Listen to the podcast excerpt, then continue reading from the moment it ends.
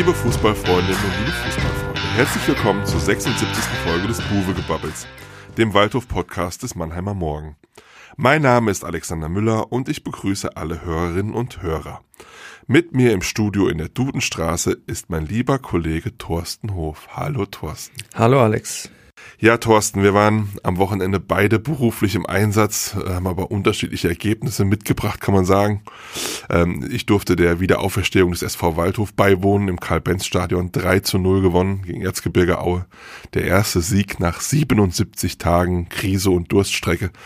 Ja, und dich haben wir ins ferne Magdeburg geschickt. Handballer der Rhein-Neckar-Löwen waren da unterwegs und die haben sich eine ganz ordentliche Klatsche abgeholt.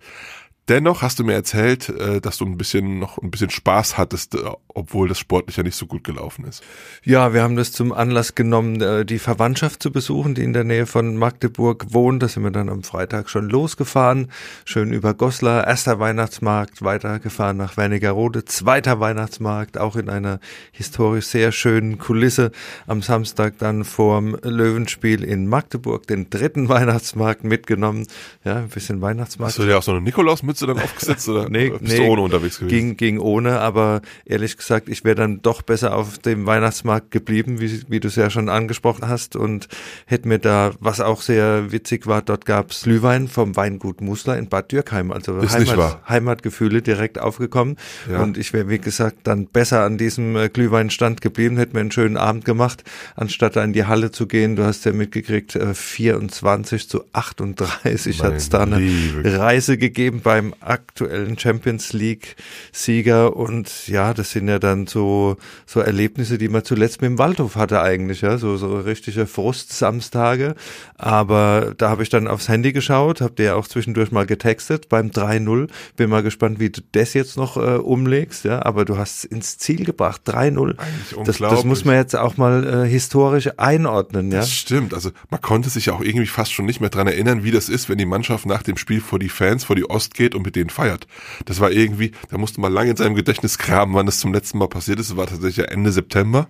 Wissen wir beide gegen Freiburg 2, das war der letzte Heimsieg. Da war es noch schön warm. Da war es noch sehr schön warm. Aber unverhofft kommt ja oft. Und sie haben, sie haben gewonnen und sie haben so ein klassisches Drittligaspiel gewonnen. 3-0 gegen Erzgebirge Aue. Ähm, es war, sie haben halt so das abgerufen, was man halt in der dritten Liga so abrufen muss. Sie haben hinten stabil gestanden und haben dann ihre ersten beiden Torchancen in Tore umgemünzt. Und dann waren sie auf der Siegerstraße und dann drückte Aue und in die Phase rein macht äh, Baxter Barnes sein zweites Tor, das 3 zu 0. Und dann äh, lief das auf einmal in, in die Waldhof-Richtung. Wir waren auch äh, überrascht, positiv überrascht natürlich, weil damit konnte jetzt nach den Erlebnissen der Vorwochen keiner so richtig rechnen. Ja, überrascht war auch äh, Trainer Dotschew von Aue. Ich habe mir das dann in der Zusammenfassung angeschaut. Er hat vor allen Dingen gesagt, er war sehr überrascht, als es 2 zu 0 stand. Und das ist ja genauso, wie es zuletzt eigentlich manchmal beim Waldhof hatten, ja. Du bist irgendwie im Spiel oder du bist zumindest nicht die, die schlechtere Mannschaft, so wie in Sandhausen zum Beispiel beim Pokalspiel oder auch äh, zeitweise beim Ligaspiel dann, du bist irgendwie so drin und auf einmal steht es 2-0 gegen dich und du weißt nicht, was passiert ist. Auch äh, über die gesamte Spielzeit äh, hieß es zumindest, wirst das ja bestätigen können, äh, Aue mit mehr Ballbesitz, mit äh, Spielkontrolle vielleicht auch, aber was dann der klassische Umschaltfußball, den man, den man vom Waldhof aus der Vergangenheit gewohnt ist, oder was einfach äh, effektiv die, die Chancen verwertet, also so wie man es gesehen hat, auch ein Standardtor, wann war das letzte Standardtor, ja, ja. Freistoßflanke und völlig frei, Kopfball, äh, Malte Karpstein, das sind ja die Dinge, die du einfach dann brauchst in der dritten Liga. Ja. Das Verrückte, das Verrückte daran war, ich würde mal Sandhausen ausklammern, aber das war vom Spielerischen her nicht viel anders als gegen Ingolstadt. Das letzte Heimspiel, wo es dann am Ende 1-1 ausgeht. Aber du machst halt in den richtigen Momenten die Tore, hast dann auch vielleicht hinten mal, wie nennt man das so schön, das Quäntchen Glück, ja. Das wird ja auch überstrapaziert. Der Latten, Lattenschuss an, an der Ja, ne? genau. Es gibt beim Stand von 2-0 verliert Riekmann in der, in, in der Vorwärtsbewegung noch den Ball, da kommt Aue zu einer Chance, spielt das aber auch nicht gut aus. Wenn da dann der Anschlusstreffer fällt, weiß natürlich auch nicht, wie die zweite Halbzeit dann wird. So, also sie haben dann in den entscheidenden Situationen waren sie effizient und haben auch mal das nötige Spielglück gehabt. Das hört sich jetzt äh, ziemlich oberflächlich analysiert an, aber es ist tatsächlich so. Und sie haben Sie haben ordentlich verteidigt. Auch das ähm, muss man ja sagen. Es war ja ähm, nach langer Zeit auch mal wieder ein Heimsieg zu null. Da kommen wir später auch noch drauf. Hast du da auch die historischen Daten dazu? Ja, 8. Oktober 2022. Die Älteren erinnern sich, 1 zu 0 gegen 1. FC Saarbrücken. Das ist eigentlich verrückt, ja. Das sind 15 Monate her, ja, dass, dass, dass da kein Heimsieg zu 0 in der Zwischenzeit gelungen ist. Es gab dieses 0-0 gegen Duisburg, das war zumindest mal ein Heimspiel ohne Gegentor, aber kein Sieg in der, in dieser Phase. Ja, aber du hast angesprochen, Spielglück, auch äh, vor dem 3 zu 0 spielt der Auer Spieler den Ball einfach mal quer äh, am, am, Strafraum, ja. Fehler so, ausgenutzt. So, so wie genau. Arase in Sandhausen sich genau. versucht hat, an der ja. Eckfahne zu befreien und dann äh, den Kollegen bedient hat im Pokalspiel. Nee, doch war im Pokalspiel, war im genau. Pokalspiel, ja. ja. das sind dann die, die Szenen, die, die ein, einmal dann zu dir laufen, die die du ja. dann ausnutzen musst. Ja, ich meine, es ist ja so, Fußball wird ja mittlerweile auch ziemlich verwissenschaftlich teilweise, aber manchmal ist es dann doch noch ein relativ einfaches Spiel. Mach selber keine Fehler und nutze die Fehler der anderen und dann gewinnst du das. Das ist so, ja, ist so. Das sind vielleicht die einfachen Dinge, die, die man braucht, auch wenn man da steht, wo der Waldhof steht im Moment. Ist so. Ja, es hat auch äh, tabellarisch Auswirkungen gehabt, weil äh, Halle hat äh, parallel, im Parallelspiel 2 zu 1 bei Borussia Dortmund 2 verloren. Und das führte dazu, dass der SV Waldhof, man höre und staune, vor dem letzten Spiel des Jahres am Mittwoch gegen 1860 München nur noch einen Punkt hinter dem rettenden Ufer steht. Der weltbekannte Strich. Wir haben den ja, der Strich ist ja in aller Munde gewesen in den letzten Wochen. der rote Strich meistens auch. Der rote Strich oder nur der Strich, aber sie sollten ja zu Weihnachten drüber stehen. So. Die Chance haben sie jetzt wieder. Am Mittwoch gibt es das letzte Spiel, erstes Rückrundenspiel gegen 1860 München. Ähm, es wurde auch gleich nach dem Sieg gegen Aue allgemeine Sprachregelung, kann man sagen, das war jetzt der erste kleine Schritt, aber weitere müssen folgen, ist natürlich ganz klar. Wenn du da am, ähm, am Mittwoch wieder einen Rückschlag erleiden solltest, dann verpufft natürlich dieses Erfolgserlebnis gegen Aue auch wieder so ein bisschen. Ja, vor allen Dingen, weil du 60 ja auch mit in den Keller holen kannst, so richtig. Die haben 20 Punkte, Waldhof hat 17, also mit einem Sieg kannst du zumindest nach Punkten aufschließen. Die haben das bessere Torverhältnis, aber du kannst sie mit unten reinziehen, ja. Also von daher ähm, ein eminent wichtiges Spiel und ich meine, wenn dir vor vor einer Woche oder so jemand gesagt hätte, der Waldhof geht mit sechs Punkten aus den letzten beiden Heimspielen raus, ich weiß nicht, ob du den noch für zurechnungsfähig gehalten hättest, weil das war ja, damit war jetzt nicht zu rechnen. Also das war ist jetzt wirklich schon ein, ein, wirklich ein positiver, ein positiver Trend auf einmal eingeleitet worden der natürlich auch die Position vom Trainer und vom Sportchef wieder ein bisschen stärkt. Und auch vielleicht auf die letzten drei Heimspiele dann bezogen oder diesen, diesen Dreierpack wären dann sieben Punkte. Wären sieben Punkte aus, aus drei Spielen. Ohne Niederlage. Da kannst du, kannst du nicht meckern. Ja. Ein bisschen Wein vielleicht noch in die tabellarische Situation. Sowohl 60 wie auch Halle haben ja noch ein Nachholspiel in der Hinterhand. Stimmt. Äh, Halle muss nach Hachingen und 60. 60 weiß ich nicht, aber, ja, aber ja, sie haben auf jeden Fall auch noch ein Nachholspiel. Ähm, ja, das, das muss man einkalkulieren und man muss halt auch sagen, dass äh, das darüber wird's dann halt, da beginnt halt schon das Mittelfeld mit den Teams, wo du jetzt nicht davon ausgehen solltest, dass sich da noch etliche in den Abstiegskampf verwickeln lassen. Da haben wir dann so Namen wie zum Beispiel Viktoria Köln oder Erzgebirge Aue und so. Die haben dann alle schon so fünf, sechs, 27 Punkte.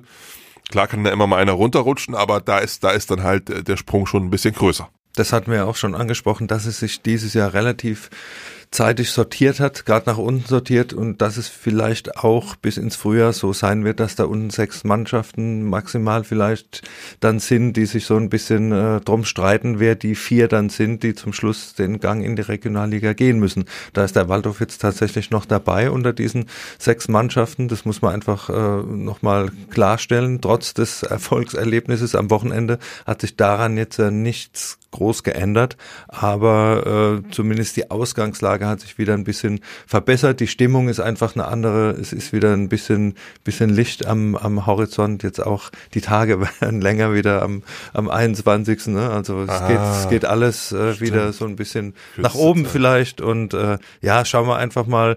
Es hängt einfach unheimlich da viel äh, unheimlich viel davon ab, wie es jetzt dann am Mittwochabend tatsächlich ausgeht. Aber du bist im Stadion äh, und äh, ich bin wieder beim Handball. Insofern ist da eigentlich Könnten alles. Wir dann wiederholen äh, wie beim letzten ja, Mal. Ja, ja ich meine zum Thema Stimmung ist auch so, äh, wer auch sehr glücklich über den Sieg äh, gewesen sein dürfte, sind die Frauen und Partnerinnen der Waldhofprofis und von Trainer Rehm. Also das haben auch alle gesagt, dass die jetzt in den letzten Wochen äh, nicht so viel Spaß hatten. Fridolin Wagner hat so angedeutet, dass er ein bisschen unausstehlich auch gewesen ist. Rüdiger Rehm sagte dann ähm, nach dem Spiel ähm, ja, heute Abend gehe ich dann mal wieder mit meiner Frau essen, das hat sie sich verdient. Also da, auch da kann man, da kann man sehen, ähm, dass die auch mitleiden mussten. Das ist ja nicht nur so, dass die äh, Spiel, nur die Spieler und äh, die, die, der Trainer dann betroffen sind von so einer Krise. Und die Kinder hätten vielleicht keine Geschenke gekriegt dieses Jahr oder so. Ja gut, das ist natürlich, das ist natürlich der, der nächste Punkt. Die, ja, weil keine Siegprämie gezahlt wurde. Es wurde lang keine Siegprämie mehr bezahlt. Jetzt kurz vor Weihnachten könnte man jetzt vielleicht nochmal nachlegen. Also wenn jemand Waldhofspieler irgendwo in der Mannheimer Innenstadt rumlaufen sieht, die da Geschenke kaufen, dann wisst ihr, wo das Geld herkommt. Ja, sonst hätte es nur die alte Playstation gegeben, ne? Ist so. Jetzt, Ist ist, jetzt ist die neue vielleicht noch Jetzt ist drin, die- mit dem Aber- Sieger Mittwoch. Aber o- mal, mal ohne Flachs muss man natürlich auch sagen, die Hinrunde ist vorbei. Sie haben 17 Punkte, das ist natürlich immer noch äh, desaströs. Also ich meine, da, da wollen wir jetzt diesen Sieg gegen Auer auch nicht kleinreden, aber we- wenn dir im Sommer einer gesagt hätte, die stehen äh, nach der Hinrunde mit 17 Punkten auf einem Abstiegsplatz, hättest du gesagt, oh mein Gott, was ist denn das? Ja, also die Hinrunde insgesamt ist sehr schlecht gelaufen, ja, und sie haben halt jetzt aber wirklich die Chance, mit zwei Siegen aus so einem desaströsen Eindruck zumindest so ein, so ein Fünkchen Hoffnung zu setzen, dass sie das im neuen Jahr schaffen können. Und auch äh, die Stimmung einfach mitzunehmen in die Pause, das ist ja auch äh, wesentlich, Genau. ja, wie du jetzt in die Pause reingehst, ob du einfach die, die gute Stimmung mitnimmst, ob der, der Funken, dass es mehr als ein Funken ist, dass du einfach so diese Angriffslust wieder hast, diese, die er konservieren muss dann über die Feiertage. Und es wird ja relativ schnell wieder weitergehen nach dem Jahreswechsel. Am 20. Januar ist das erste Spiel. Das heißt, du musst eigentlich direkt äh, Anfang Januar musst du wieder auf dem Trainingsplatz stehen so. und äh, wenn du da stehst und freust dich, die anderen wieder zu sehen, ist es einfach was anderes, wenn du da jetzt mit so, einem- mit so einem Frusterlebnis da nochmal reingehst. Es ist absolut richtig, was du sagst. Also ich, ich finde auch, dass ähm, das, das gute Erlebnis, mit dem man in die Winterpause gehen, gehen kann, ist wichtig. Und jetzt am Mittwochabend, hoffentlich werden es nochmal 10.000 gegen 1860 und dann ähm, da mit einem Sieg, dann hat man wirklich die Stimmung komplett gedreht und vor allen Dingen hat man dann auch gezeigt, was ich auch sehr wichtig finde, man wirkt ja auch vor allem gerade in den Auswärtsspielen so letzt in dieser Krisenphase nicht immer konkurrenzfähig. Und man hat dann halt mit den Siegen gezeigt, ja, auch mit dem aktuellen Personal ist man konkurrenzfähig und wenn man da vielleicht noch die ein oder andere Verstärkung dazu holt, was ja geplant ist, dann kann man das noch schaffen mit dem Klassenerhalt. Gut, schließen wir hier mal die Analyse vom Wochenende ab, würde ich sagen, kommen zu unserer Lieblingsrubrik, die drei Fragezeichen.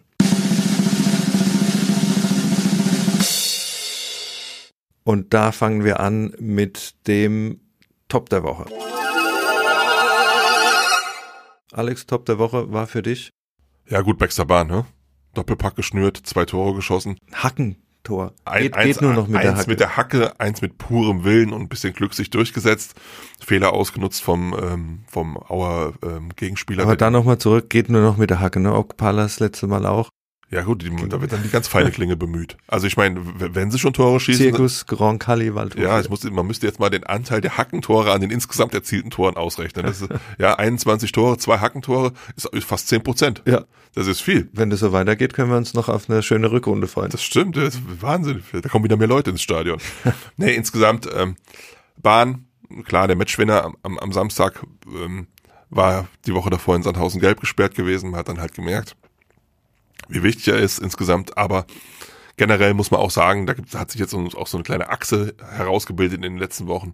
Marcel Segert ist jetzt unumstritten wieder zurück. Nachdem Rehm ja da auch so ein bisschen Schlinger, Schlingerkurs gefahren ist, lange Zeit äh, Kapitän mal auf die Bank gesetzt und hat spielen lassen. Und mit ihm und auch Fridolin Wagner und, und Bahn, da hast du halt jetzt so drei auf dem Platz, wo die Struktur schon mal halbwegs stimmt und wo du halt sagen kannst, die Stabilität und Struktur stimmt. Und man muss jetzt nicht befürchten, äh, wie man das auch schon mal hatte, dass bei jeder Flanke, die da in den Strafraum segelt, das dann höchste Gefahr ist. Also das ist, das ist insgesamt jetzt, äh, wir- wirkt das Ganze stabiler. Und äh, du hast, glaube ich, zu mir im Vorgespräch gesagt, man, die müssen jetzt da den Weihnachtswunsch absenden, dass sich von denen keiner verletzt. Ja, also nicht nur drei äh, Kerzen anzünden zum dritten Advent und am äh, Sonntag dann die vierte, sondern noch ein paar zusätzliche, dass sich aus dieser Reihe tatsächlich niemand noch äh, was Größeres antut. Äh, Bahn hat den klassischen Zehner gegeben oder wie kann man sich das vorstellen? Wie gesagt, in der Zusammenfassung war das ja nur Und so, da, ja, das ist halt, der, hat- der spielt halt so eine Twitter-Position, kann man sagen. ne? Ich meine, ähm, bei gegnerischem Ballbesitz ist er, ist er vorne im Pressing äh, gefordert, aber wenn, wenn, wenn dann der Waldhof sich zurückzieht und in der eigenen Hälfte steht, ist er eher der dritte zentrale Mittelfeldspieler. So kann, so kann man das sagen. Wie, wie nennt man das? Box-to-Box-Mittelfeldspieler. Ah, Okay, okay, okay. Ja, Ja, Box-to-Box. aber schon ein bisschen die ordnende Hand. und in der gegnerischen Box hat er aber dann zweimal zugestochen. Ja, Also ja. von daher gut. Die ordnende Hand mit den, mit den Flügelspielern dann auch, äh, die am Wochenende Guras waren, der die Vorlage gegeben hat per Freistoß, die eigentlich Und mal, das zwei Scorerpunkte, hat auch das Ja. 3-0 dann Ja. de facto Ja. aufgelegt. Also muss man auch sagen, auch aufsteigende Form, hat, hat auch viel Betrieb gemacht, klappt noch nicht alles. Also jetzt wollen wir sie auch nicht zu, zu hoch loben. Also fußballerisch ist da noch viel Verbesserungspotenzial bei allen, glaube ich, aber der Trend zeigt zumindest wieder in die richtige Richtung. und dass ein äh, Gerüst da ist, auf das man sich einfach so ein bisschen verlassen kann. Kommen wir zu unserem Flop der Woche.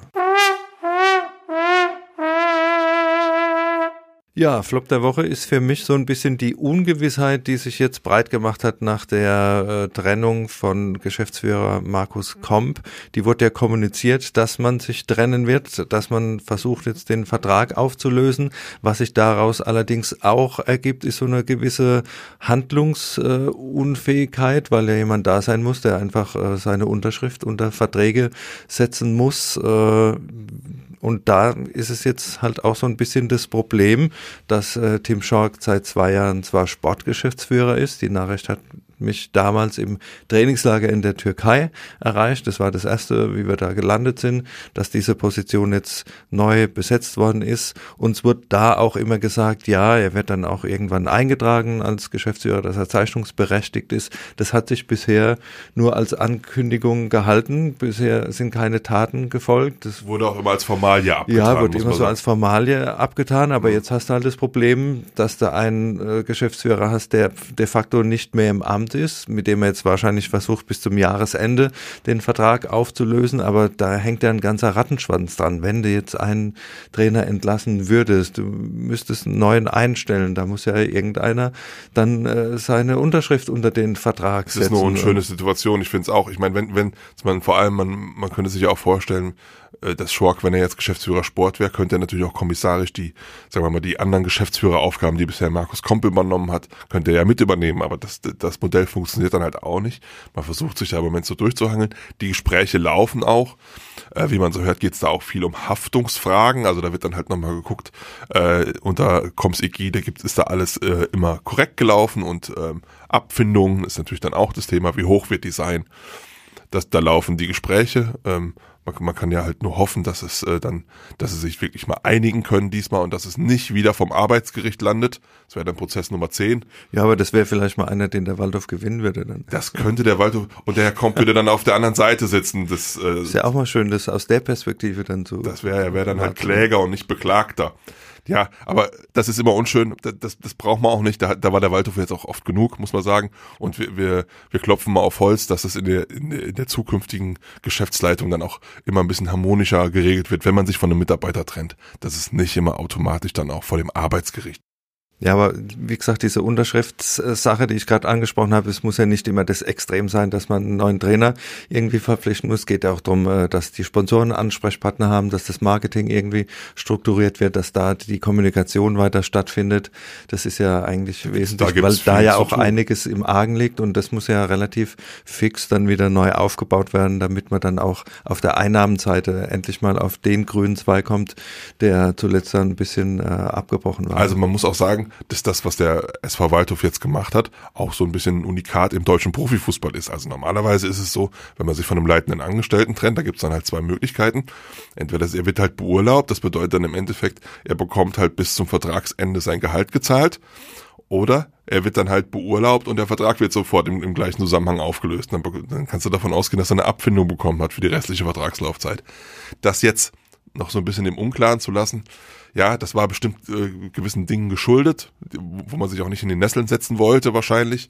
Ist auch nachvollziehbar, aber ich denke auch mal, dass es jetzt spätestens zum neuen Jahr muss da jetzt auch eine Entscheidung her.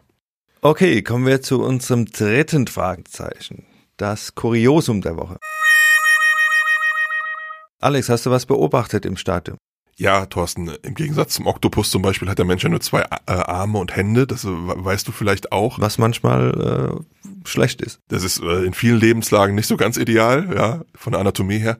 Und ähm, worauf ich hinaus will, ist, ähm, es gab am vergangenen Samstag ein Bierangebot im Karl-Benz-Stadion. Da gab es halt fünf Bier zum Preis von vier. Happy Hour. Und was macht dann der geneigte Fan? Der kauft natürlich fünf Bier, ist ja nicht doof. Natürlich. Ja, Happy Hour im Karl-Benz-Stadion. Das muss man ausnutzen. Wir, wir erinnern uns ja an die fünf Euro Preiswurst und Bierdebatte nur noch zu gut. So, Und äh, was ich beobachten konnte von meinem, von meinem Platz da auf der Pressetribüne war teilweise sehr lustig, weil da kam dann, kam dann der ein oder andere, hatte fünf Bier, äh, versuchte er dann halt irgendwie in zwei, äh, in, in zwei Händen zu tragen. Und das ist halt in einer Hand hast du auf jeden Fall immer drei. Und die sind, das ist halt eigentlich unmöglich, das zu schaffen. Und da gab es dann halt auch relativ hohe Verluste auf dem Weg zur Tribüne wieder hoch wo man dann halt die Frage stellen kann, waren am Ende überhaupt noch fünf Bier in dem Becher drin oder nur vier? Also ist der Rabatt dann eigentlich auch wieder verpufft sozusagen? Gut, aber ähm, das war wirklich sehr kurios anzuschauen, muss ich sagen. Ja, das waren immerhin 20 Prozent Rabatt, die du da gekriegt hast. Ne? Vor dem Hintergrund, dass der Waldhof mit das teuerste Bier verkauft in der dritten Liga, musste da natürlich zuschlagen. Aber da gibt's dann auch wieder, habe ich auch schon in anderen Stadien gesehen, so schöne Pappträger. Da kriegst du easy sechs Bier rein und die trägst du dann einfach am, am, am Henkel die, die Treppen hoch und da passiert gar nichts. Ja? Wäre vielleicht auch mal ein Verbesserungsvorschlag für, für die Catering-Infrastruktur, sagen Genau, dass man einfach diese Papp-Sechser-Träger sozusagen anbietet. Die kann man auch dann schön mit dem Sponsorenlogo irgendwie äh, vers versehen und dann, dann passiert sowas nicht. Stimmt. Ja, und das ist eigentlich, das ist eigentlich eine perfekte Idee. Eine gute soll, Idee, ne? Sollten wir mal ja. weiter, weiterleiten. Und nochmal zurück, 20% Rabatt. Wir haben jetzt am Mittwoch ja aber, wie ich gehört und gelesen habe, äh, offenbar einen Top-Spiel-Zuschlag gegen ja, 60 wieso München. Wieso wunderst du dich darüber? Da spielt das ja, 17. gegen den 15. genau. Ja, also ich meine, das ist doch ganz klar, dass da ein Topspielzuschlag erhoben wird. Ist ja top wegen Traditionsverein oder so. Also äh, unabhängig vom Tabellenstand, einfach weil die Löwen kommen und. Weil die Löwen kommen und die bringen ein bisschen Fans mit und dann hat man sich wahrscheinlich ein paar Spiele so ausgeguckt. Ich, ich weiß nicht ganz genau, ich gehe mal davon aus, gegen Dresden und Saarbrücken und so. Also diese Top-Spiele, da hat man gedacht, gesagt, es wird da ein Topspielzuschlag erhoben. Ja, ist, wirkt natürlich jetzt, können wir ja unsere Späße drüber machen, ne? Aber ist natürlich auch weit vorher festgelegt worden. Da wussten sie ja noch gar nicht, wie, wie die, wie die Tabellenkonstellation so. ist. Okay. Ja. Aber, man, aber muss, man muss sagen, dass der, der Bierzuschlag dann schon wieder weg ist, ne? Ja gut, oder du musst halt fünf oder sechs Runden holen, da musst du, da musst du es darüber kompensieren. Aber ich weiß nicht, wie viel du dann noch vom Spiel sehen kannst. Und da brauchst du wieder so einen Pappträger, sage ich nur. Ja, kommen wir zurück zum Sportlichen. Äh, wir haben schon ein bisschen angeschnitten, die Münchner Löwen kommen, ist ja äh, wirklich ein, ein großer Traditionsverein, bin da auch auswärts immer gerne, ist immer eine tolle Stimmung schönes Stadion mitten im Wohngebiet. Das macht einfach Spaß, da zu sein. Und jetzt kommen sie hier hin. Ja, es ist aber auch ein Verein, der irgendwie so das Chaos mit sich bringt die ganze Zeit. Also wir, wir kennen diese ganzen Geschichten. Da gibt's den e.V., da gibt's den Gesellschafter Ismaik, die sind sich nicht grün. Und sportlich läuft es auch nicht besonders gut. Haben aus den letzten sieben Spielen, haben sie sechsmal verloren. Haben jetzt kürzlich ähm, den Trainer Maurizio, Maurizio Jacobacci, ein äh, Schweizer ein italienischer Schweizer, der wurde äh, beurlaubt.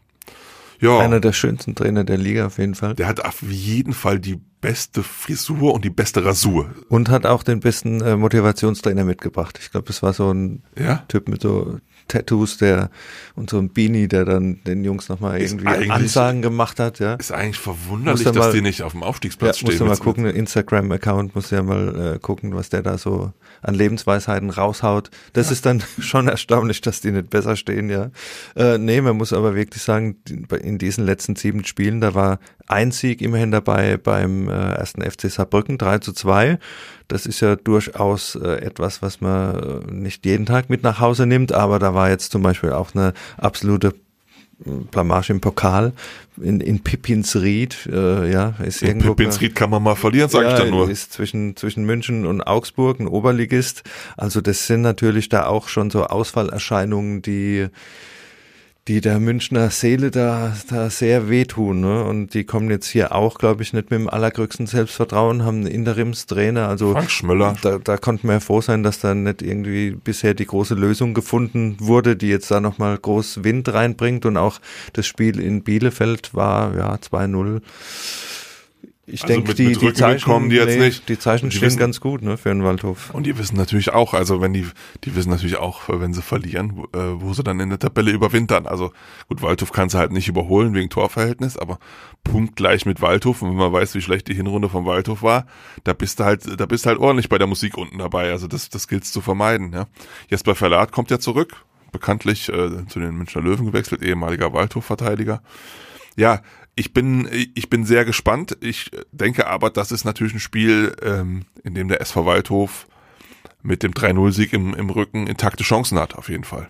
Das ist so ein Spiel, wo der Trend auch so ein bisschen vielleicht den Ausschlag geben kann, was da an, an Mut hast und äh, dann noch Heimspiel, ja, äh, Flutlichtspiel, das sind alles so Faktoren, die vielleicht dann auch ein paar Dinge kompensieren können, die zuletzt nicht so funktioniert haben. Und wenn man da den Rückenwind mitnehmen kann am Mittwoch, also wäre uns allen recht, weil nach Stadt Allendorf und nach zweimal Balingen, einmal mit Haar, einmal ohne Haar, wollen wir nächstes Jahr definitiv ja nicht fahren. Da sind wir dann doch schon Nein äh, insofern Waldhof-Anhänger genug, damit wir auch äh, hier weiterhin Drittlu Drittliga-Fußball sehen wollen in Mannheim. Deswegen Absolut. die Frage an dich, wie ist dein Tipp? Wie geht's aus am Mittwochabend? Ein schönes 3 zu 1. Ein 3 zu 1, schon wieder drei Tore. Drei Tore, ja, die sind jetzt sind, sind heiß die sind gelaufen. Im, die sind im Flow, okay. Die sind heiß gelaufen. Ja, ich würde äh, auf ein, äh, auf ein 2-1 tippen. Ich glaube, es wird ein bisschen spannend.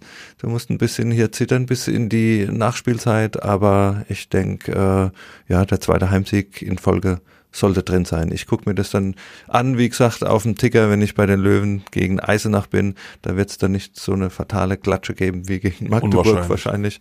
Aber wie gesagt, ein Auge sicher auch beim Waldhof am Mittwochabend dann. Ja, das war's auch schon wieder mit unserer heutigen Folge und wir freuen uns wie immer auf euer Feedback und weitere Ideen. Schreibt am besten an podcast.mannheimer-morgen.de und folgt uns auf Facebook oder Instagram. Lasst uns ein Abo da, damit ihr auch in Zukunft keine Folge mehr verpasst. Der Mannheimer Morgen bietet übrigens auch noch einige andere äußerst hörenswerte Podcasts an. Der Adler checkt zu den Adler Mannheim, Mensch Mannheim, unser Nachrichtenpodcast Mannheim Kompakt und seit kurzem auch der Nachrufe-Podcast Weiterleben. Sehr zu empfehlen. Hört mal rein. Diese Folge wurde produziert von unserer verlagseigenen Podcast-Spezialistin Marie Wiedemann und wir melden uns schon am Freitag wieder nach dem Spiel gegen 1860 München, dann mit unserem großen Halbjahresrückblick. Tschüss, sagt Alex Müller. Und Thorsten Hof.